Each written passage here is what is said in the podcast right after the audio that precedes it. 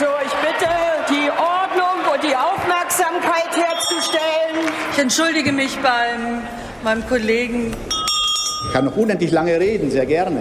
Ja, das fürchte ich schon.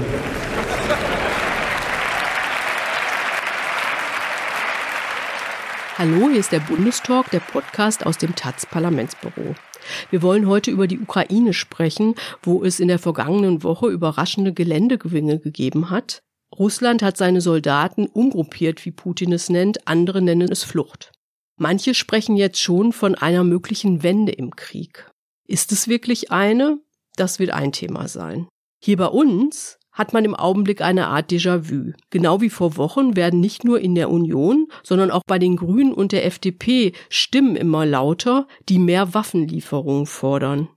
Die Lieferung von Kampf- und Schützenpanzern etwa, Marie-Agnes Strack-Zimmermann von der FDP ist dabei, wie beim letzten Mal auch, Toni Hofreiter von den Grünen auch. Bundeskanzler Scholz hat unterdessen mit Putin telefoniert und Ministerin Lambrecht eine verteidigungspolitische Grundsatzrede gehalten. Alles gute Gründe, heute hier über den Krieg in der Ukraine zu sprechen. Es kommt aber noch etwas hinzu, was für uns besonders erfreulich ist. Die taz Auslandskorrespondentinnen treffen sich gerade zu einer Klausur. Und deshalb sind hier zwei Leute nicht nur in der Stadt, sondern auch bei uns im Studio. Unsere Moskau-Korrespondentin Inna Hartwig und unser Kollege aus Kiew, Bernhard Klaassen. Herzlich willkommen. Und weil sich hier immer alle selber vorstellen, sagt doch jetzt einfach bitte nochmal ein paar Worte zu euch. Inna, fang bitte an. Ja, hallo, mein Name ist Ina Hartwig. Ich bin ähm, seit fünf Jahren in Moskau bald. Man muss sagen, wieder. Ich war schon mal dort und dazwischen in Peking und berichte über die Politik und vor allem die Gesellschaft in Russland. Ja, ich bin der Bernhard Klaassen. Ich hatte 2014 ähm, von Barbara Oertel, der Redakteurin der Auslandsredaktion, einen Anruf erhalten, Hör mal, hat sie gesagt, Bernhard, in Kiew sind Demonstrationen. Wir meinen, da müsste jemand von uns hin für ein paar Wochen. Das ist acht Jahre her und äh, seitdem bin ich jetzt praktisch in ähm, Kiew. So kann's gehen. Und dann ist hier noch mein Kollege aus dem Parlamentsbüro. Ja, hallo, Tobias Schulze, im Taz-Parlamentsbüro zuständig für deutsche Außenpolitik unter anderem und über wiederkehrende äh, Waffenlieferungen schreibe ich viel.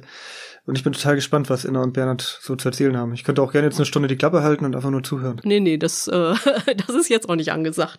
Und ich bin Sabina am Orde, ich bin innenpolitische Korrespondentin der Taz und äh, heute der Tag, an dem wir aufnehmen, ist Donnerstag, der 15. September. Bernhard, vielleicht kannst du am Anfang mal schildern, wie ist im Augenblick die Situation in der Ukraine? Wie ist die Stimmung da nach dieser neuen Situation, die sich da ergeben hat? Ja, wir haben jetzt seit ähm, Ende Februar Krieg, großen Krieg in der Ukraine. Und die ersten Monate waren geprägt ähm, zunächst mal von einem Schockzustand und dann auch von Wut, äh, Hilflosigkeit, die man empfunden hatte angesichts der Raketenangriffe aus Russland, die praktisch jederzeit jeden treffen konnten und äh, gegen die man sich nur sehr wenig wehren konnte. Und dann auf einmal die Nachricht, wir haben Dörfer zurückerobert, wir haben äh, Städte zurückerobert. Und das ist eine neue Situation, eine äh, für die Ukraine eine freudige Situation. Jetzt ist allerdings bei aller Freude über diese äh, auch äh, Rückeroberungen auch viel viel Trauer dabei, viel Schmerz dabei, denn äh, je mehr man von den Rückeroberungen erfährt, desto mehr erfährt man aber auch von den ganzen äh, Verbrechen, die in der Zeit äh, passiert sind, in der diese Orte, in der diese Städte von den Russen besetzt waren, von, äh, von Gewalt, von, von Folterungen. Und dann gibt es nochmal eine Gruppe von Menschen, die ganz persönlich auch betroffen sind von diesen Rückeroberungen ich hatte vor ähm, einigen äh, Wochen äh, mit drei jungen Männern gesprochen, äh, die den Gefängnissen in den russisch besetzten Gebieten entronnen waren. Und als sie dann aus diesen besetzten Gebieten dann wieder zurückkamen nach Kharkiv, hat ihnen ein russischer Soldat gesagt, ihr dürft 25 Jahre nicht mehr hierher einreisen. Nun, die 25 Jahre sind innerhalb von wenigen Wochen bereits vorbei und sie können wieder zurück. Und ich freue mich persönlich sehr für diese ähm, drei Männer, denn das heißt, äh, sie können auch zu ihren Familien zurück, sie können zu ihren ähm, Freunden zurück Und für diese Menschen ist es natürlich ein ganz besonders freudiges ähm, Ereignis. Ja, und äh, gleichzeitig ähm, ist natürlich aber auch äh, die Frage, wie geht's da jetzt weiter? Wie geht man jetzt auch mit den Personen um, die mit den Russen zusammengearbeitet haben? Okay, es gibt ukrainische Polizisten, die zu den Russen übergelaufen sind, die auch Gefangene verhört haben, auch mit Gewalt. Es gibt aber auch äh, viele Personen, die den russischen Pass angenommen haben und es ist nun die Frage, wie geht die Ukraine mit den verschiedenen Formen der Zusammenarbeit der Bevölkerung mit den russischen äh, Besatzern um. Und da ist auch eine gewisse, äh, wie soll ich sagen, Spannung da oder, oder Hoffnung, dass das hier auch wirklich rechtsstaatlich vorgegangen wird. Deutet sich da schon an, wie das geschehen kann? Es gibt unterschiedliche, unterschiedliche Auffassungen auch in der Regierung. Äh, es gibt ja verschiedene Formen von Zusammenarbeit, angefangen von der Zusammenarbeit von Polizisten, ukrainischen Polizisten, die dann zu den Russen übergelaufen sind und sich dann auch an äh, Verhören und Folterungen beteiligt haben, was auf jeden Fall bestraft werden muss, denke ich bis hin zu äh, einfachen Rentnern, die aus ganz praktischen Gründen eben dann einen russischen Pass angenommen haben und hier gibt es von der stellvertretenden Premierministerin Bereschuk die Aussage, dass, dass wer einen Pass angenommen hatte, nicht bestraft werden soll. Aber es gibt auch andere Stimmen in der Regierung, die sagen, nein, die Annahme eines ähm, äh, Passes muss auf jeden Fall äh, bestraft werden. Und da denke ich, müssen wir einfach abwarten, wie es jetzt äh, hier äh, nun weiter entschieden wird. Wird denn dieser militärische also diese Geländegewinn, ich weiß gar nicht genau, was man da, wie, wie man das eigentlich genau am besten nennt, weil es gibt ja, viele sagen jetzt, könnte eine Wende sein, aber da gibt es ja erhebliche Zweifel auch dran, ob das, ob das nicht eine Überbewertung war, auch wenn es erstmal ein Schritt in die richtige Richtung ist. Wie würdest du das bewerten? Welche Bedeutung hat das, was da jetzt passiert ist? Also ob es die große Wende war, weiß ich nicht, aber es war zumindest eine Überraschung. Viele hatten das nicht erwartet, dass auch in dieser Geschwindigkeit wieder Ortschaften äh, zurückerobert werden und das ist auf jeden Fall für die Ukraine nochmal ein ganz schöner Push, auch stimmungsmäßig. Die Menschen freuen sich darüber und es ist eine ganz schöne Blamage auf der anderen Seite auch für die, ähm, für die russischen Besatzer. Also auf jeden Fall eine, also unerwartet aber ob das die große Wende war oder nicht, das müssen wir, müssen wir abwarten. Wie ist denn überhaupt die Stimmung? Ich meine, hier wird es ja oft so gezeichnet, äh, äh, die ukrainischen Heldinnen und Helden, die so wahnsinnig viel und, und so ein wahnsinniges Durchhaltevermögen haben. Ist es wirklich das, was man da im Alltag erlebt? Oder wie? Ich meine, es muss ja furchtbar sein, was die Menschen da ähm, äh, erlebt haben in den ganzen Monaten, die jetzt vergangen sind. Wie, wie erlebst du das? Das ist sehr unterschiedlich. Also ich äh, war in Kiew gewesen, ich war auch in äh, Kharkov gewesen, in der Ostukraine. Und in ähm, Kiew ist es so, dass äh, man jeden Tag äh, hört man Luftalarm aber äh, es schlagen keine Raketen ein. Deswegen gewöhnt man sich sogar in Kiew an den Luftalarm. Es ist ein normales Leben eigentlich in Kiew. Nur die Perspektive ist nicht klar. Das heißt, äh, es könnte sein, dass es morgen, übermorgen wieder losgeht oder auch nicht. Aber jetzt, heute, kann man in Kiew äh, normal leben. Ganz anders ist die Situation äh, in der Millionenstadt äh, Kharkiv. Ähm, das ist ungefähr 30 Kilometer auch nur von der russischen Grenze entfernt. Und weil diese Stadt so nahe an der russischen Grenze entfernt ist, äh, ist es auch für die Russen viel einfacher, mit Artillerie zum Beispiel, diese Stadt zu beschießen. Und da war ich auch in Wohnungen gewesen, die eigentlich keine Wohnungen mehr sind, die nur noch schwarz sind. Ich habe Häuser gesehen mit riesigen Kratern. Und ich kenne die Stadt ja noch von, von früher. Von, ich war Anfang Februar noch, war ich in Kharkiv gewesen. Und es ist alles so, wie es früher war. Die, auf de, die, die Parks sind wunderbar äh, schön hergerichtet, die Straßen, die Plätze, alles, nur es sind kaum Menschen da es sind Menschen da, aber, aber vielleicht maximal ein Drittel der Menschen, die, die vorher da waren. Und bereits abends um 6 Uhr leeren sich die Straßen. Die, die wird unheimlich. Also ich, ich konnte auch nicht mehr U-Bahn fahren, musste dann mit dem Taxi in mein Hotel fahren. Ich bin dann ähm, in der Früh aufgewacht, aufgeweckt worden durch einen so heftigen Donnerschlag, den ich noch nie vorher in so einer Heftigkeit erlebt habe. Da, da, das ist äh, für mich äh, völlig, also ich bin da richtig also auch gezittert und, und, und all das. Äh, äh und ähm, das äh, Leben in Kharkov ist schon sehr äh, deprimierend, sehr deprimierend, weil eben äh, im Unterschied zu Kiew weiß man, wenn in Kharkov die Sirenen gehen, dass dann wenige Minuten später die Einschläge kommen. Hm. Inna, wie, wie wird denn das, was sich da jetzt in der letzten Woche abgespielt hat, entwickelt hat in der Ukraine, in Russland gesehen?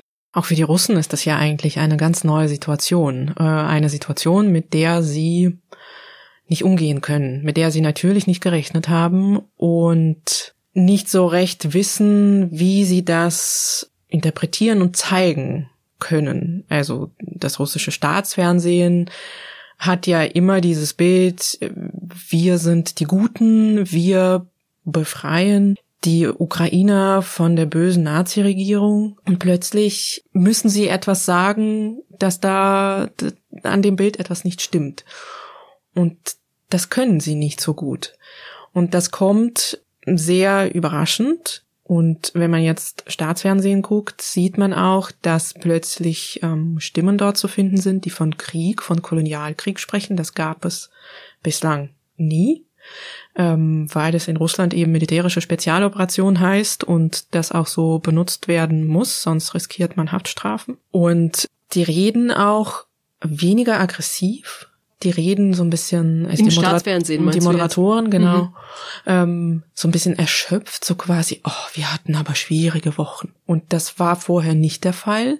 Es wird allerdings immer noch darauf hingewiesen, wie viel Verluste die Ukrainer erlitten haben, wie viel Technik sie verloren haben. Also man will das immer noch nicht so ganz wahrhaben. Man redet sich das schön. Ja, da ist etwas passiert und es ist ein kleiner Ausreißer und das ist ja schließlich Krieg da passiert so etwas. Also man ähm, sieht das in Russland, zumindest im Staatsfernsehen, nicht als ein Verlust an, sondern als ein Punkt in diesem Krieg. Dann gibt es aber ähm, Telegram-Kanäle oder Blogs von Militärbeobachtern, die der Führung Versagen vorwerfen, die der Führung Verrat vorwerfen, die ähm, dazu auffordern, stärker und härter gegen die Ukraine vorzugehen. Es werden gewisse Vorschläge gemacht, die nicht dafür sprechen, dass dieser Krieg an Stärke abnimmt. Also es wird gesagt, es müssen Atombomben auch auf die Westukraine fallen. Damit schafft man sich eine Sperrzone mit der NATO und dann gibt es aber auch liberalere Stimmen, die sich für die Ukrainer freuen, die aber ja auch nicht wissen, was das denn heißt. Also es ist, herrscht auch sehr viel Angst und sehr viel Unbehagen und Hilflosigkeit. Was heißt das jetzt für Russland? Eigentlich wünscht man sich, dass die Ukrainer noch weitergehen, dass die Ukrainer gewinnen. Aber man hat auch Angst, was das dann für Russland bedeutet. Und es gibt halt eben diese verschiedenen Gruppen, die das so unterschiedlich sehen. Wie ist denn die Stimmung in der Bevölkerung, wenn man das überhaupt so allgemein sagen kann? Das ist tatsächlich schwierig, weil die Bevölkerung gibt es in dem Sinne nicht. Also man muss dann sehen, welche Gruppen man betrachtet. Und grundsätzlich würde ich sagen, es ist wie im Februar auch eine völlig surreale Situation. Es herrscht Krieg, man spricht nicht darüber und man will es nicht wahrhaben. Man führt das Leben weiter wie bisher. Ja, es gibt ein paar Schwierigkeiten und ja, die Preise steigen und es gibt gewisse Sachen nicht. Aber, aber wir haben das ja schon alles schon mal erlebt. Die 90er waren auch nicht einfach und das kriegen wir auch noch hin. Also so ist die Situation und man will sich oder viele Menschen in diesem großen Land wollen sich nicht eingestehen, was das für das Land und für sie persönlich heißt. Sie wollen auch nicht wahrhaben, was für Verbrechen in ihrem Nachbarland in ihrem Namen letztlich ähm, begangen werden. Man will sich damit nicht beschäftigen und man ähm, zieht sich auf die bequeme Position zurück. Ähm, das geht uns alles nichts an. Die Politiker werden schon wissen, was sie da machen. Und ich lebe hier mein kleines Leben und riskiere auch nicht das, was ich habe, auch noch zu verlieren. Das heißt, ich erhebe auch meine Stimme nicht und es wird einem durchaus oft vorgeführt, was passiert, wenn man die Stimme erhebt und gegen die Regierung versagt. Dann wird man abgeführt. Genau, das müssen wir vielleicht auch nochmal klären, äh, bevor wir hier weitersprechen. Ähm, wie offen kannst du denn hier eigentlich reden oder äh, wie sehr musst du deine Worte wägen? Ich rede sehr offen, ähm, weil ich ähm, ein Mensch bin mit äh, gewissen Positionen und mir sind gewisse Werte sehr wichtig. Und in meinem Umfeld rede ich sehr offen. Ich ähm, hatte auch viele Streitigkeiten mit russischen Bekannten und Freunden, bin viel in Konfliktsituationen reingegangen, ähm, hatte mich extrem aufgeregt, habe viel geweint, Aber es ist mir wichtig zu sagen, es ist das, was ihr da von euch gebt, das geht so nicht. Beim Arbeiten, also beim Recherchieren, ist es tatsächlich so, dass das schwieriger geworden ist. Das heißt, ich kann, komme sehr schwer an Gesprächspartner ran. Die Leute, die offiziellen, trauen sich nicht was zu sagen, weil sie nicht wissen, was sie sagen sollen. Es gibt so viele Versionen und die wollen nicht reden. Die ähm, weniger offiziellen sind vielfach aus dem Land ausgereist sind ins Exil gegangen und die in Anführungszeichen normalen Menschen von der Straße, da muss man differenzieren. Manche reden, äh, manche belehren einen auch und sagen dann, äh, da ist kein Krieg und äh, sie sehen das alles falsch. Manche trauen sich nur dann was zu sagen, wenn, ihn, wenn ich ihnen hoch und heilig verspreche, dass ich weder den Namen noch das Alter noch den Beruf erwähne. Ich habe in den letzten Monaten sehr viele Texte geschrieben, wo kein richtiger Name dabei steht. Das hatte ich vorher noch nie so. Aber so in meinem Alltag, wenn die Rede auf das Thema kommt, rede ich sehr offen.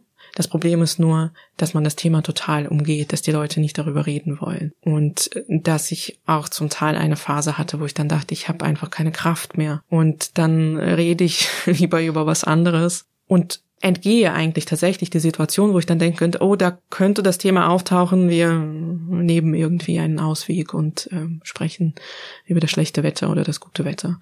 Und das ist sehr frustrierend, weil ja, weil eine gewisse Einsamkeit einkehrt und du kannst das, was dich bewegt, nicht mehr äußern.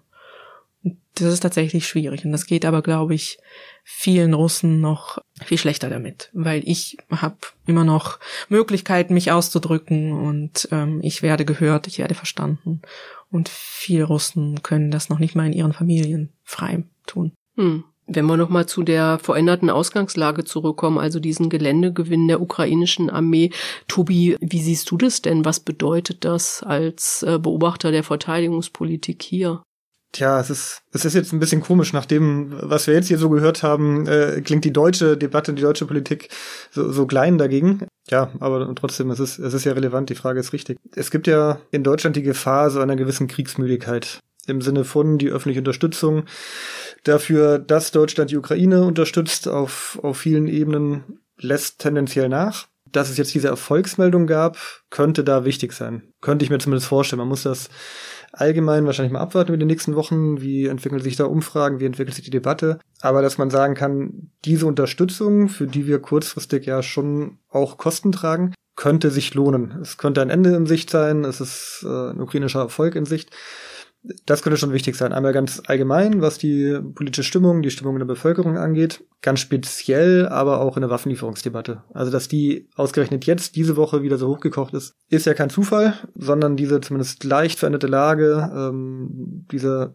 erstmals seit Monaten wieder großen Geländegewinne, haben da, glaube ich, schon eine Rolle gespielt, dass sich diejenigen, die Waffenlieferungen befürworten, da ganz klar bestätigt sehen. Was hörst du denn von Experten und Expertinnen, welche Bedeutung diese Geländegewinne haben? Ist es eine, äh, könnte es tatsächlich tatsächlich eine Wende sein oder ist es erstmal ein kleiner Schritt? Tja, es ist ja im Krieg immer sehr, sehr schwer, Dinge vorauszusagen. Wenn man mal überlegt, was in den letzten sechs, sieben Monaten schon so alles vorhergesagt wurde und äh, wie viel davon dann falsch war, dann wird es ja sehr schwierig, noch weiter Prognosen zu stellen. Was man aber sagen kann, man ging jetzt eine Weile lang davon aus, dass es vielleicht zu einem langen Stellungskrieg kommen könnte. Also es gibt relativ klare Fronten. Es geht vielleicht mal hier ein bisschen in die eine Richtung vor und zurück. Aber im Grunde bewegt sich erstmal nicht mehr viel in diesem Krieg weil, weil keine Seite stark genug ist, um wirklich noch Gewinne zu machen. Und das wird sich möglicherweise lange einfach so hinziehen, wie es, wie es in den letzten Wochen war. Das ist erstmal widerlegt. Man hat jetzt an der einen Stelle gesehen, es ist durchaus möglich, dass es größere Bewegungen gibt, dass die Ukraine größere äh, Gebiete wieder zurückerobert.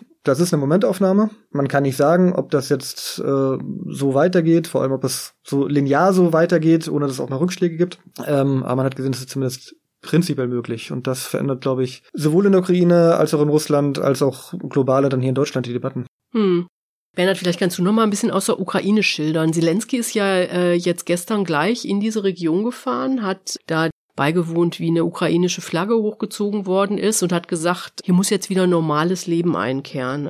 Kann man sich das vorstellen, dass da jetzt wieder normales Leben einkehrt? Ist da nicht viel zu viel kaputt? Wollen die Leute dahin zurück? Wie ist die Situation Also normales Leben. Also ich weiß nicht, wie das praktisch aussehen soll. Äh, jetzt, wo auch die ukrainische Regierung auch nochmal die äh, Evakuierungen aus dem Gebiet Donetsk fördert. Also man hat erkannt in der ukrainischen Regierung, dass es wichtig ist, dass die Menschen aus den, ähm, den frontnahen ähm, Gebieten, dass die in etwas sichere Gebiete kommen. Und es ist nicht nur so, dass diese Menschen geschützt werden sollen vor weiteren Kämpfen, sondern man kann ja auch, wie soll man im Winter in einem Haus leben, in dem dem es keine Fenster mehr gibt. Wie soll man im Winter in einem Haus leben, wo es keine Heizung und kein fließendes Wasser mehr gibt? Ich denke, ähm, der Wiederaufbau ist noch einmal eine große Herausforderung ähm, und äh, Ortschaften, wo, wo mehr als 50, 60, 70 Prozent der Häuser zerstört sind. Da kann ich mir momentan eigentlich nicht vorstellen, dass man jetzt kurzfristig, kurzfristig heißt noch in diesem Jahr zum normalen Leben zurückkehren kann.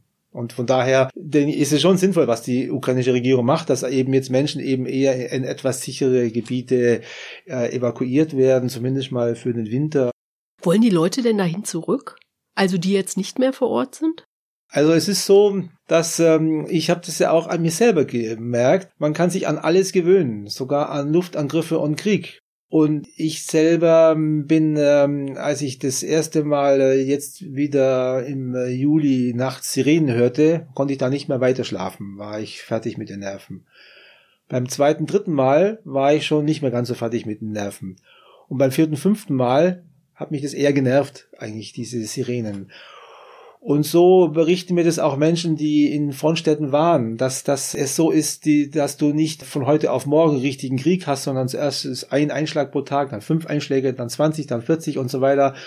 Und die Menschen ähm, meinen, das geht gut, es geht auch weiterhin gut, es ist ihre Heimat, so dass viele dass, dass zwar viele bereit sind zur Evakuierung, aber dass nicht alle bereit sind zur, zur Evakuierung. Viele meinen, dass es noch schaffen werden. Und ich denke, hier muss auch von Seiten der Regierung durchgegriffen werden, äh, weil nämlich wer meint, er kann jetzt ganz frontnah noch weiter leben, der rennt in sein eigenes Verderben. Hm. Wie reagiert Putin auf das, was da jetzt passiert ist in der vergangenen Woche? Du hast ja vorhin schon gesagt, jetzt gibt's äh, Scharfmacher, die taktische Atomschläge fordern. Es gibt ja auch immer wieder dieses Gerede von einer oder die Forderung nach einer Generalmobilmachung. Ist sowas zu befürchten? Man weiß nicht, wie Putin reagiert, das ist ja das Problem. Man weiß tatsächlich nicht und äh, seit der Pandemie noch weniger, was eigentlich da bei ihm vorgeht. Und die Generalmobilmachung war ja von Anfang an ein Punkt. Und eigentlich dürfte er sie nicht machen. Sie ist sehr unpopulär an der Bevölkerung, weil dann kann man ja diesen Krieg nicht nur im Fernsehen beobachten, sondern müsste ja Teil dieses Krieges werden. Das will man eigentlich nicht. Aber in diesem Krieg waren so viele Dinge, die man sich nicht hätte vorstellen können, plötzlich eine Realität geworden, dass man jetzt eigentlich überhaupt keine Prognosen geben kann, was er eigentlich will. Er äußert sich ja eigentlich überhaupt nicht zu diesem Geländeverlust der Russen. Er lässt nur seinen äh, Sprecher sprechen, der dann sagt, die Ziele der Spezialoperation werden ähm, erreicht werden.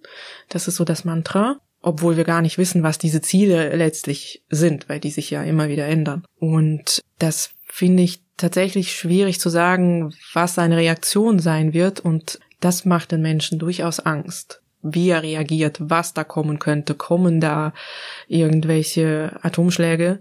Da merkte man auch schon im März, als zum ersten Mal die Rede davon war, ob da nicht eine Atombombe auf das Land geworfen wird, dass das die Leute unglaublich umtreibt. Die haben totale Angst davor. Was ist da, wenn ich mal kurz fragen darf, äh, genau die Sorge? Sind es dann die moralischen Skrupel, unser Land begeht so ein Verbrechen, oder ist es die Angst vor, vor der Reaktion des Westens oder vor wem auch immer, vor der Eskalation? Was die Angst um das eigene Leben, denke ich. Dass man denkt, das betrifft dann einen auch selbst. Und wie betrifft es einen selbst? Und man will eigentlich mit diesem Krieg ja nichts zu tun haben, persönlich. Oder die meisten Leute wollen damit nichts zu tun haben. Und dann würde es ja einen betreffen unter ja, Umständen. Aber, aber, wenn man sich mal vorstellt, äh, Russland setzt dann taktische Atombombe ein, also so eine eher kleine Bombe, die jetzt nicht äh, riesige Flächen betrifft und kontaminiert und das vielleicht ja auch noch nicht mal über ukrainischem Land, sondern über dem Schwarzen Meer, einfach als Abschreckungssignal, was ja manchmal in der Diskussion ist, dann hätte der einfache Russe, der in Moskau sitzt zum Beispiel, ja im Grunde davon noch nicht physisch was zu befürchten. Das nicht. Und da denke ich auch mal, dass die Angst äh, durchaus davor da ist, dass man zu so einem Schritt greift dass es tatsächlich selbst bei denen, die vielleicht noch diesen Krieg irgendwie rechtfertigen, gibt es da tatsächlich moralische Skrupel, dass zu solchen Mitteln gegriffen werden muss. Weil selbst die Leute, die den Krieg rechtfertigen oder den irgendwie auch gutheißen, sprechen ja durchaus von Dialog. Und Dialog auf Russisch heißt aber ein Diktat. Also das heißt, die Ukrainer müssten eigentlich die russischen Forderungen erfüllen und dann hätte man den Dialog. Also darüber wird nicht wirklich nachgedacht oder verhandelt, was eigentlich Dialog heißt. Ja, ich glaube, die Russen sind da völlig hilflos. Und der normale Russe äh, eben auch. Scholz hat ja äh, mit Putin telefoniert zum ersten Mal seit vielen Monaten, jetzt auch nach diesen neuen Entwicklungen in der Ukraine, anderthalb Stunden lang. Was bringt es eigentlich, mit dem zu sprechen, wenn das, was äh, Ina jetzt gerade gesagt hat, es ist doch klar, dass die ein Diktat wollen? Ja, wenn man sich mal äh, anschaut, was die Bundesregierung dann so hat verlautbaren lassen über das Gespräch, dann ähm, klingt das eigentlich ziemlich nach, nach zwei Monologen oder zumindest nicht nach einer Unterhaltung. Also da steht dann drin, äh, der Bundeskanzler hat dies mitgeteilt und jenes und wir haben diese Erwartung und jene. Dass es da wirklich einen fruchtbaren Austausch gegeben hat, glaube ich jetzt auch nicht. Es gibt ja auch Stimmen, die sagen, man sollte so Telefonate jetzt einfach sein lassen. Zum Teil in Deutschland, glaube ich, von der Union, aber auch international, ähm, Deutschland sowieso dasteht als irgendwie die Appeasement-Macht, die, die Russland und Putin viel zu sehr auf den Leim gegangen ist und jetzt reden die immer noch mit dem. Gibt es zum Teil große Kritik? Das würde ich allerdings nicht so teilen.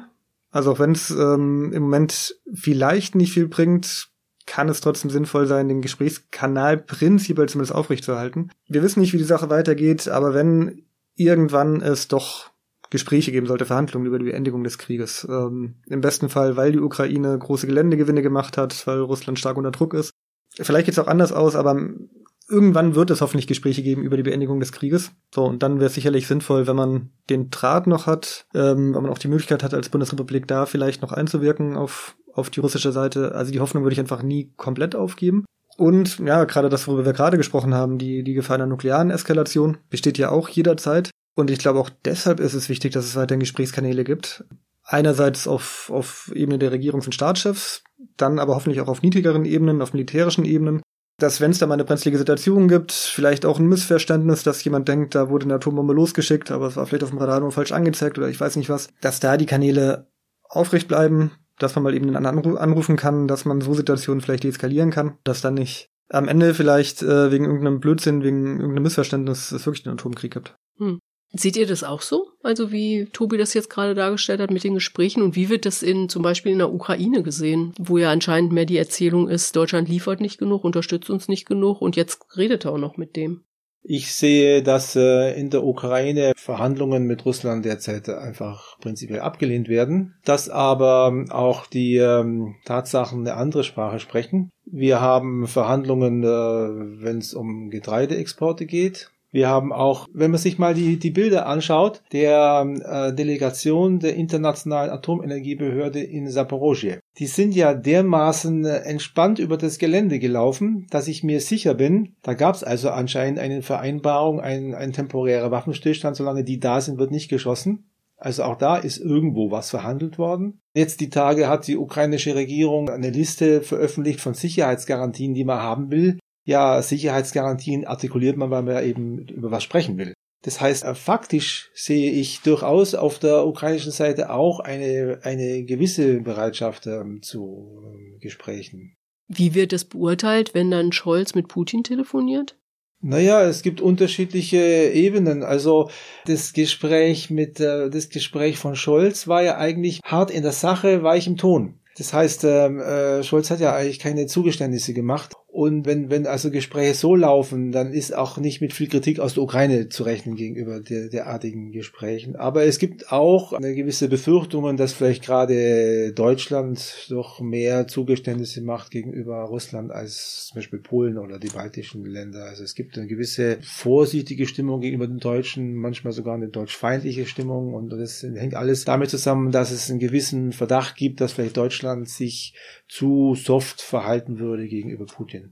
Ist denn die Stimmung so, jetzt mit Blick auf die Waffenlieferung, so nach dem Motto, die, die Deutschen liefern nicht genug? Naja, die Deutschen sind ja an zweiter, dritter Stelle, was, was Waffenlieferungen angeht. Und bei Waffenlieferungen, ähm, ja, geht es eigentlich nicht mehr um Waffenlieferungen, ja oder nein. Es ist nur noch die Frage, welche Waffen geliefert werden sollen. Ja, es geht ja immer um die äh, Kampf- und Schützenpanzer. Natürlich, die Regierung will so, so, viel als möglich Waffen haben von Deutschland. Ob das aber in der Bevölkerung so mitgetragen wird, ähm, ich bin mir da nicht sicher. Wie ist denn die De Debatte jetzt hier, Tobi? Also es kam ja wieder jetzt auf, ne, nach diesem Geländegewinn in der Ukraine. Ich habe das ja schon am Anfang gesagt. Äh, anscheinend ist es ja so, dass die Grünen das unterstützen. Ich meine, sogar die Außenministerin Baerbock hat sich ja jetzt so irgendwie in die Richtung geäußert. Die FDP ist auch dafür. Die SPD scheint gespalten zu sein, wenn ich das richtig sehe. Und Lambrecht und Scholz sind irgendwie die Bremser. So ist es zumindest, wie sich das immer darstellt. Ist es wirklich so? Und diese Argumente, die da immer vorgetragen werden, sind die überzeugend? Ja, das ist so. Grün und FDP waren ja jetzt eigentlich schon eine ganze Weile ziemlich klar, aber jetzt diese Woche hat man gesehen, dass ist nochmal geschlossener rübergebracht worden. Auch Baerbock, was du erwähnst, das fand ich interessant die dazu auf der einen Seite auch schon lange für sich, glaube ich, eine klare Haltung hatte, sich öffentlich aber vielleicht noch am, am meisten zurückgehalten hat. Ich könnte mir vorstellen, auch mit dem Gedanken, so jetzt bloß nicht den Scholz in die Ecke drängen, wenn ich den jetzt irgendwie auch noch von der Seite dumm anmache, wie es der Hofreiter die ganze Zeit getan hat, dann gibt es erst recht keine Waffen. Und ähm, selbst da merkt man, dass, dass sie diese Vorsicht ein Stück weit fallen lässt und den Druck auch nochmal viel deutlicher hochhält. Und auch die SPD, da hast du auch recht, die sind da nicht geschlossen dagegen. So Leute wie Michael Roth, ähm, die sind zum Beispiel sehr deutlich, fordern auch, dass, dass Kampfpanzer aus Deutschland kommen. Ja, letztendlich glaube ich, ist es vor allem das Kanzleramt, das da gerade ganz, ganz stark verantwortlich dafür ist, dass das noch nicht passiert. Es gibt auch andere Zentren in der Partei und so Leute wie Ralf Stegner, ähm, die da auch öffentlich sehr, sehr stark dagegen halten. Aber ich denke, letztendlich hängt es daran, was, was entscheidet Olaf Scholz. Und der bleibt dabei. Deutschland liefert zwar viel mit, mit seiner Unterstützung. Jetzt kam heute auch äh, gerade zwei Stunden vor der Aufnahme die Meldung, nochmal zwei oder drei neue Mehrfachraketenwerfer und, und 50 Dingos, also gepanzerte Transportwagen, was glaube ich für die Ukraine auch einen Unterschied machen kann. Also das ist auch wieder nicht nichts. Aber Kampfpanzer, Schützenpanzer, das bleibt die rote Linie. Die gibt's weiter nicht. Was ist mit diesen Argumenten? Also es wird ja immer gesagt, kein deutscher Alleingang, sondern wir ähm, äh, sprechen uns mit unseren äh, äh, Verbündeten ab. Mhm. Und das andere Argument, was ja Frau Lambrecht jetzt auch nochmal vorgebracht hat, ist, wir können gar nicht so richtig, sonst können wir die anderen Aufgaben in der NATO nicht mehr erfüllen, zum Beispiel in Litauen. Hm. Jetzt gab es ja diesen, zu dem ersten Punkt, den ich gesagt habe, diese, diese ähm, Nachrichten aus der US-Botschaft. Mhm. Stimmt es überhaupt so, was Scholz und Lambrecht da sagen? Also fangen wir mal an mit dem zweiten Punkt, ähm, dass Deutschland NATO-Aufgaben weiterhin erfüllen muss. Ja, klar, wenn man was weggibt aus Bundeswehrbeständen, dann hat man es selber erstmal nicht mehr. Und wir wissen ja auch, dass die Bundeswehr nicht allzu gut ausgestattet ist, deswegen auch das 100 Milliarden Sondervermögen etc. Aber erstens in der Debatte geht es ja nicht nur um Waffen aus Bundeswehrbeständen. Es gibt auch ähm, zum Beispiel die Schützenpanzer Marder, die bei der Industrie rumstehen, die Rheinmetall gerade erstmal auf eigene Kosten ähm, auf Vordermann bringt. Bestimmt nicht, weil Rheinmetall, weil das alles gute Menschen sind. Die haben äh, äh, nach Moskau selber noch lange genug Waffen geliefert und, und hätten noch lange weiter liefern wollen.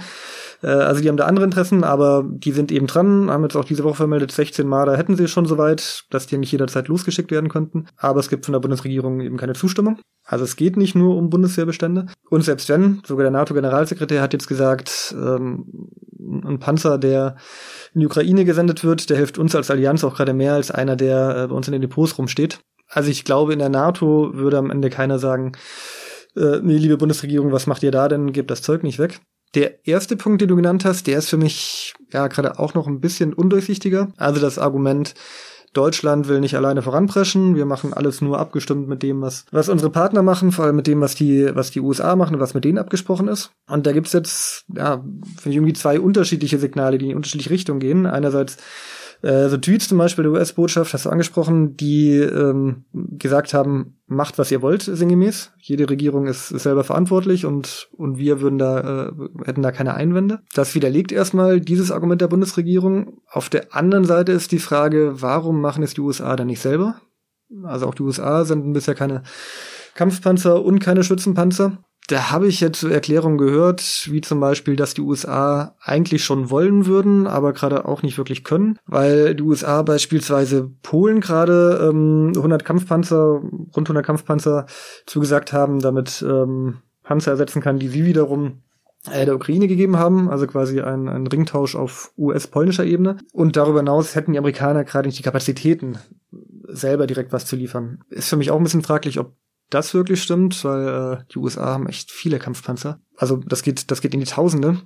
Und dass die USA irgendwann in eine Situation kommen, wo sie sagen, wir können nicht mehr, Klingt auch nicht ganz überzeugend. Also da bin ich nicht ganz sicher, was, wie, wie haltbar ist dieses Argument wirklich noch. Was man aber so oder so sagen kann, ist, dass wenn Deutschland die Initiative ergreifen würde und wenn sie sagen würden, ja, wir sollten alles nur abgestimmt machen in der Allianz, aber wir finden, als Allianz sollten wir jetzt Kampfpanzer liefern, und dann ließe sich da bestimmt auch was, was bewegen.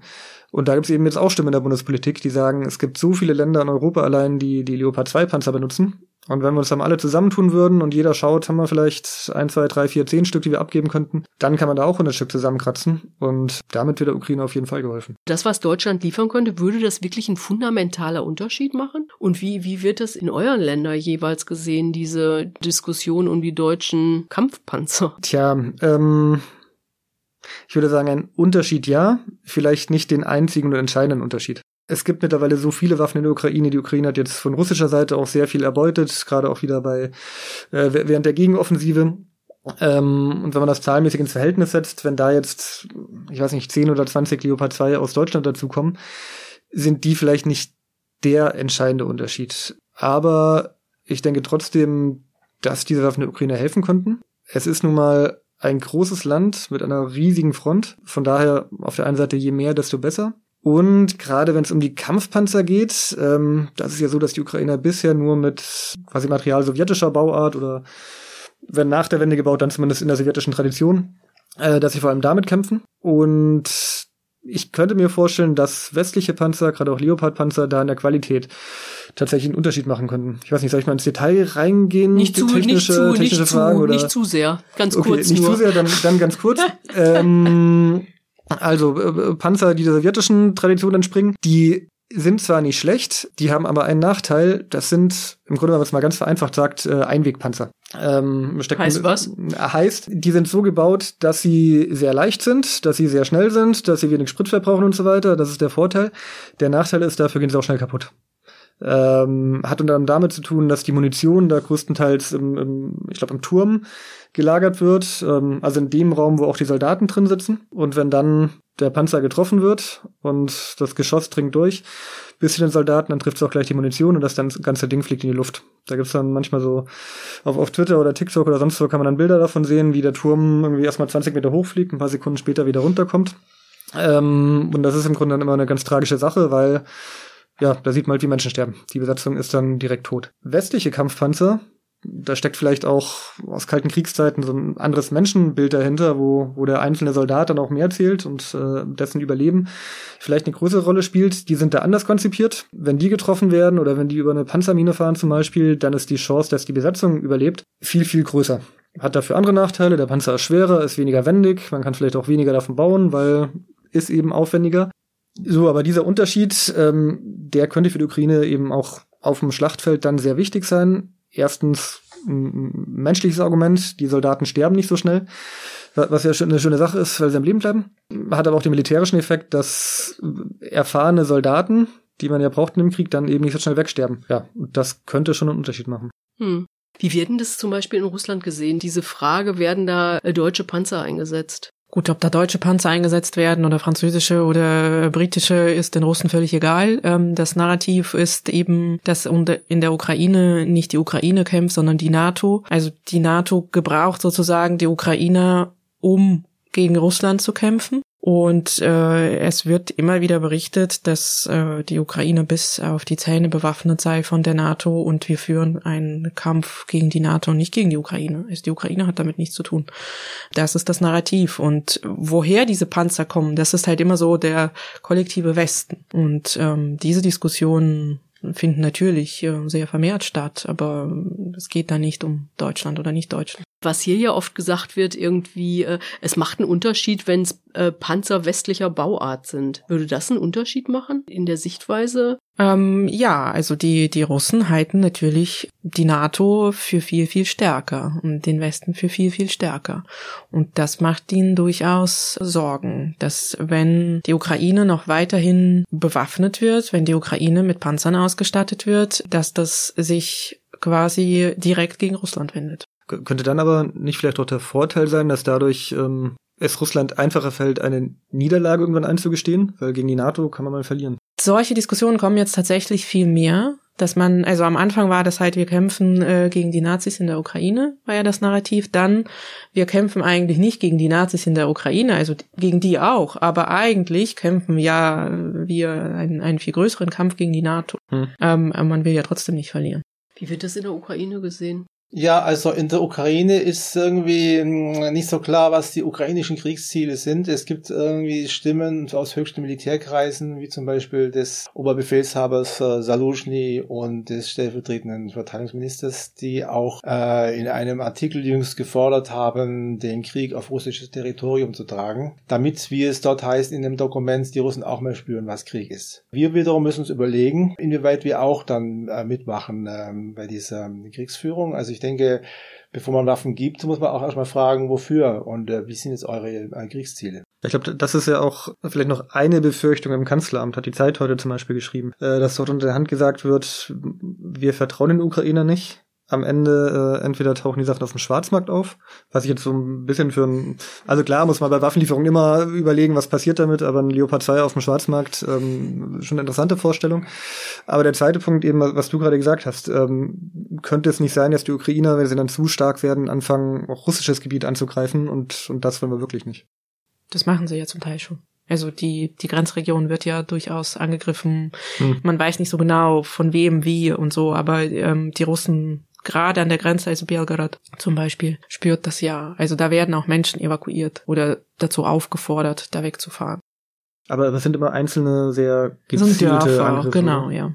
Du hast es ja vorhin schon gesagt, Tobi, dass die äh, Gefahr besteht, dass die Unterstützung im Westen und auch ganz konkret hier in Deutschland äh, bröckelt. Also dadurch, dass äh, die Folgen hier ankommen. Ich meine, wir haben diese hohen Energiepreise, die Inflation, Wirtschaftskrise. Man weiß nicht so richtig, was im Winter passieren wird.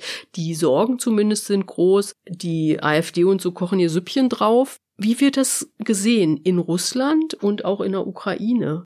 Mit Häme. Also, natürlich, man sieht in der Ukraine auch, dass man, äh, dass der weitere Erfolg auch sehr abhängt äh, von der Unterstützung äh, im, im Westen. Und das ist natürlich auch für viele ukrainische Politiker schon ein, ähm, ein etwas, irgendwie auch ein Signal, dass es so bestimmte Indizien gibt, die dafür sprechen, dass äh, die Unterstützung im, ähm, im Westen abnimmt für die Ukraine. Also die Russen sehen das tatsächlich mit Häme, die machen sich darüber lustig. Haha, ihr Europäer werdet frieren. So Weicheier, oder? Ihr werdet da quasi, also erstens steigen eure Preise, zweitens habt ihr bald irgendwie, äh, könnt ihr eure Wohnungen nicht mehr heizen und ihr schießt euch selbst ins Bein. So wird das gesehen. Und man guckt aber natürlich nicht auf sich selbst weil auch in Russland steigen die Preise und wenn sie das Zeug nicht verkaufen können, dann fehlt ja das Geld auch im Budget und das ist nicht so einfach, das Gas, was nach Europa bestimmt war, plötzlich nach China umzuleiten. Das geht einfach nicht, weil das Gas fliegt nicht über die Luft und man braucht Röhren und die sind nicht vorhanden. Es dauert sehr, sehr lange, es braucht gewisse Technik,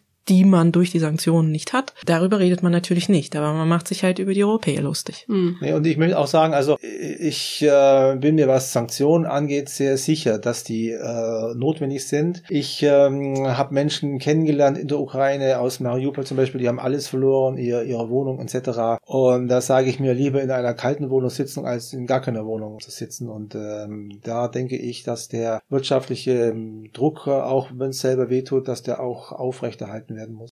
Hm. Ich finde interessant, was, was Inna gesagt hat, ähm, dieser russische Blick, dass man sehr stark auf die wirtschaftlichen Probleme im Westen schaut und die im eigenen Land dann ausblendet oder nicht sehen will. Im Grunde ist es hier ja genauso und exakt in die gleiche Richtung, dass, dass wir sehr viel reden über die Wirtschaftskrise, die hier droht, was, was ja wahr ist, wo man drüber reden muss, äh, was man, was man sehen und bekämpfen muss. Aber dass auch die russische Wirtschaft jetzt ja langsam durchaus leidet unter den Sanktionen und unter der Situation, wird ja oft sehr stark ausgeblendet. Man kriegt ja manchmal den Eindruck, ähm, ja, wir, wir schießen uns hier nur selber ins Knie mit der ganzen Sache und und eine Wirkung hat es überhaupt nicht, was ja nicht stimmt. Ich glaube, man hatte einfach im Westen viel schneller, viel stärkere Durchschlagkraft der Sanktionen erwartet, was mhm. ein bisschen blind war, muss ich sagen. Die Sanktionen wirken. Die wirken halt langsam, als man so dachte. Und ich glaube, man muss dann weiter gucken, wozu das führt. Das führt vielleicht nicht dazu, dass die Leute sich aufbäumen und Putin aus dem Kreml jagen, aber es gibt vielleicht tatsächlich ähm, eine Möglichkeit, dass die Leute anfangen, sich Gedanken zu machen, woher das kommt. Und es kommt nicht aus reiner Bösartigkeit der Europäer,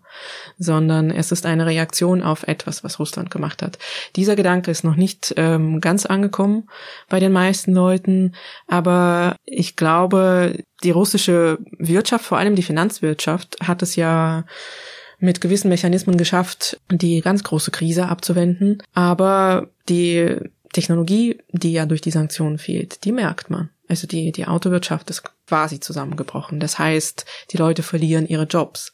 Und ähm, was bedeutet das dann für sie? Russland hat natürlich ähm, mit dem Arbeitslosenrecht so Sachen, wo, wo es ein bisschen etwas drehen kann und sagen kann, äh, unsere Arbeitslosenzahlen sind gar nicht so hoch. Aber das fehlt ja den Leuten im Portemonnaie, ihnen fehlt das Geld und die Preise steigen.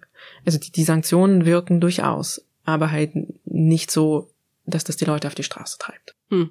Gibt's denn überhaupt was? Also ist was zu beobachten? Du hast ja zum Beispiel über diese Lokalpolitiker geschrieben, die sich gegen Putin ausgesprochen haben. Ist da was in Bewegung? Oder ist es, wenn wir das hier lesen, ist es ja öfters so, dass man denkt, okay, jetzt passiert endlich was, aber vielleicht das als viel zu groß einschätzt im Vergleich zu dem, wie es wirklich real ist. Gerät da was gegen Putin in Bewegung oder sind es so kleine Sachen, dass man eher sagen muss, hm, so eine richtige Veränderung ist es ist nicht abzusehen. Ich glaube, das ist ähm, tatsächlich westliches Wunschdenken. Ähm, ja, es gibt diese Politiker in Petersburg, in Moskau, das sind Großstädte. Dort ähm, gab es schon immer eine Art kritische Masse, zumindest größer als äh, in anderen Teilen dieses großen Landes. Ähm, und sie haben jetzt, das war im, im Zuge der, der Regionalwahlen, die Möglichkeit gesehen, gehört zu werden. Und ähm, und die auch genutzt, ähm, um zu zeigen, also es gibt ja in, in der Bevölkerung durchaus Stimmen, die diesen Krieg verurteilen, die sich aber, weil die Gesellschaft so atomisiert ist, nicht trauen, ähm, das zu sagen. Die denken halt, ich bin alleine mit dieser Meinung. Und wenn sie solche ähm, Initiativen von ähm, Municipalpolitikern letztlich erleben, dann denken sie, okay, ich bin doch nicht allein. Das ist natürlich sehr positiv. Das Problem ist nur, dass es eine sehr, sehr kleine Minderheit ist und dass der Staat den Repressionsapparat so hochgefahren ist, dass sie kaum dagegen antreten können. Das heißt, also sie wurden ja sofort zur Polizei vorgeladen. Sie kriegen ähm, Ordnungsstrafen erst einmal, weil sie die russische Armee diskreditiert haben sollen. Ähm, bekommen sie mehrere solcher Ordnungsstrafen, folgt eine Haftstrafe und das schüchtert natürlich ein. Und da muss ich sagen, der Staat ist einfach extrem stark und der hat ähm, diese Repressionsmechanismen in den letzten Jahren noch äh, weiter aufgefahren. Und solches Handeln von ähm, solchen Lokalpolitikern ist sehr, sehr löblich und hilfreich. Aber ähm, tatsächlich, so traurig das ist, bringt es sehr, sehr wenig. Hm. Wir müssen jetzt langsam zum Ende kommen, aber vielleicht könnt ihr noch mal sagen, was ihr denkt, was eine, wie das perspektivisch weitergeht, was ihr befürchtet, was ihr hofft? Prognosen in diesem Krieg finde ich eines der schwierigsten Dinge überhaupt. Meine Befürchtung ist, glaube ich, sehr überhaupt der, der Gedanke an, an, an das Ende des Krieges, wie auch immer dieses Ende aussehen wird, ist sehr negativ. Ich glaube, wir werden noch über Jahre, wenn nicht Jahrzehnte hinweg damit zu tun haben, was Russland zwischen Russland und der Ukraine kaputt gemacht hat und zwischen Russland und Europa. Und ähm, diese Verbindungen werden nicht mehr so einfach geknüpft werden. Selbst wenn man jetzt sieht, ich weiß nicht, Russland und die EU hatten sehr viele Austauschprojekte im studentischen Leben, im überhaupt universitären Leben. Alles weg. Das lässt sich nicht mehr einfach so aufbauen. Das heißt, es wird Jahre dauern, selbst wenn die Kampfhandlungen irgendwann mal eingestellt sind. Ich hoffe, das passiert schneller, als man befürchtet, aber selbst das ist nicht gesagt. Und ich sehe da ehrlich gesagt kein Licht am Ende des Tunnels und das finde ich extrem tragisch. Mein Problem ist, ich liege immer falsch mit Prognosen, gerade bei diesem Krieg. Ich habe im Januar geschrieben, hier, man muss Putin schon irgendwelche Angebote machen mit äh, NATO-Beitritt Ukraine, ausschließen, Sicherheitsgarantien und so weiter. Und ja, damit lag ich falsch, weil darum ging es ja nicht. Dann habe ich am 24. Februar geschrieben, Waffenlieferung ist jetzt auch zu spät, weil die Ukraine hat eh keine Chance. Damit lag ich auch wieder falsch. Ich sage jetzt einfach mal, ich glaube, Russland wird diesen Krieg gewinnen und äh, Kiew einnehmen. in der Hoffnung, dass wieder das Gegenteil eintritt. Gott, das ist ja. ich hoffe, der Nachsatz ist auch angekommen. Bernhard? Also es ist ähm, so, dass man schwer Prognosen machen kann. Ich denke auch nicht, dass es Kriegsende ein Punkt sein wird, sondern eher ein Prozess sein wird, auf den man irgendwie hinarbeiten kann. Und der Krieg kann äh, morgen zu Ende sein, übermorgen wieder losgehen weil ähm, der, der Hass so groß ist, weil, weil überhaupt kein Vertrauen da ist, äh, weil so viel auch ähm, kaputt gegangen ist, auch an der persönlichen Beziehungen. Wie viele Ukrainer haben Verwandte in Russland und, und sehr viele, die allermeisten von ihnen haben diesen Kontakt abgebrochen, aus, ähm, aus einfach auch aus, aus Hass, aus Wut, aus Enttäuschung, aus, auch aus dem Erleben heraus, dass äh, eben Russen Menschen aus der Nähe umgebracht haben. Und die Dinge, die da zerstört worden sind, die lassen sich viel schwerer wieder aufbauen als Ortschaften, Architektur. Deswegen denke ich, wir werden noch sehr, sehr lange mit diesem ähm, russischen Angriff eigentlich zu tun haben, mit seinen Folgen und dass auch ein Ende des Krieges auf dem Papier noch nicht heißt, dass jetzt dann ähm, wieder von vorne angefangen werden kann, sondern ich sehe auf äh, Jahre, auf Jahrzehnte hin, äh, dass äh, eigentlich gar kein Verhältnis mehr möglich ist zwischen Russen und ähm, Ukrainern. Mit anderen Worten, ich kann eigentlich keine Prognose abgeben. So, das sind keine schönen Aussichten, aber wir müssen jetzt trotzdem hier zum Schluss kommen. Wir freuen uns wie immer über Rückmeldungen per Mail an bundestalk.taz.de und natürlich auch über Unterstützung. Finanziell gerne über Taz zahlig. Dazu findet ihr alles auf taz.de. Ihr könnt den Bundestalk aber auch abonnieren, teilen und uns weiterempfehlen. Schön ist, wenn ihr eine Bewertung auf iTunes hinterlasst. iTunes und Apple Podcast muss man nicht mögen, aber ist weiterhin das wichtigste Podcast-Verzeichnis. Und wenn ihr uns da empfehlt, werden andere auf uns aufmerksam und das ist natürlich super. Dafür schon mal vielen Dank. Und jetzt gibt's noch eine erfreuliche Nachricht für all die, die uns gefragt haben, warum wir nicht wöchentlich erscheinen. Das machen wir. Ab Mitte Oktober gibt es den Bundestalk einmal in der Woche. So, das war fast alles. Ein Dank geht noch an Anne Fromm, die den Podcast redaktionell begleitet und an Nikolai Kühling, der alles technisch umsetzt. Und natürlich an alle draußen, die uns zugehört haben und an euch drei hier für die Diskussion oder für die Einblicke, die ihr uns gewährt habt. Vielen Dank und äh, wir hören uns in zwei Wochen wieder, wenn ihr wollt. Tschüss. Tschüss. Tschüss. Tschüss. So, wir sind damit am Schluss unserer heutigen Tagesordnung. Die Sitzung ist geschlossen.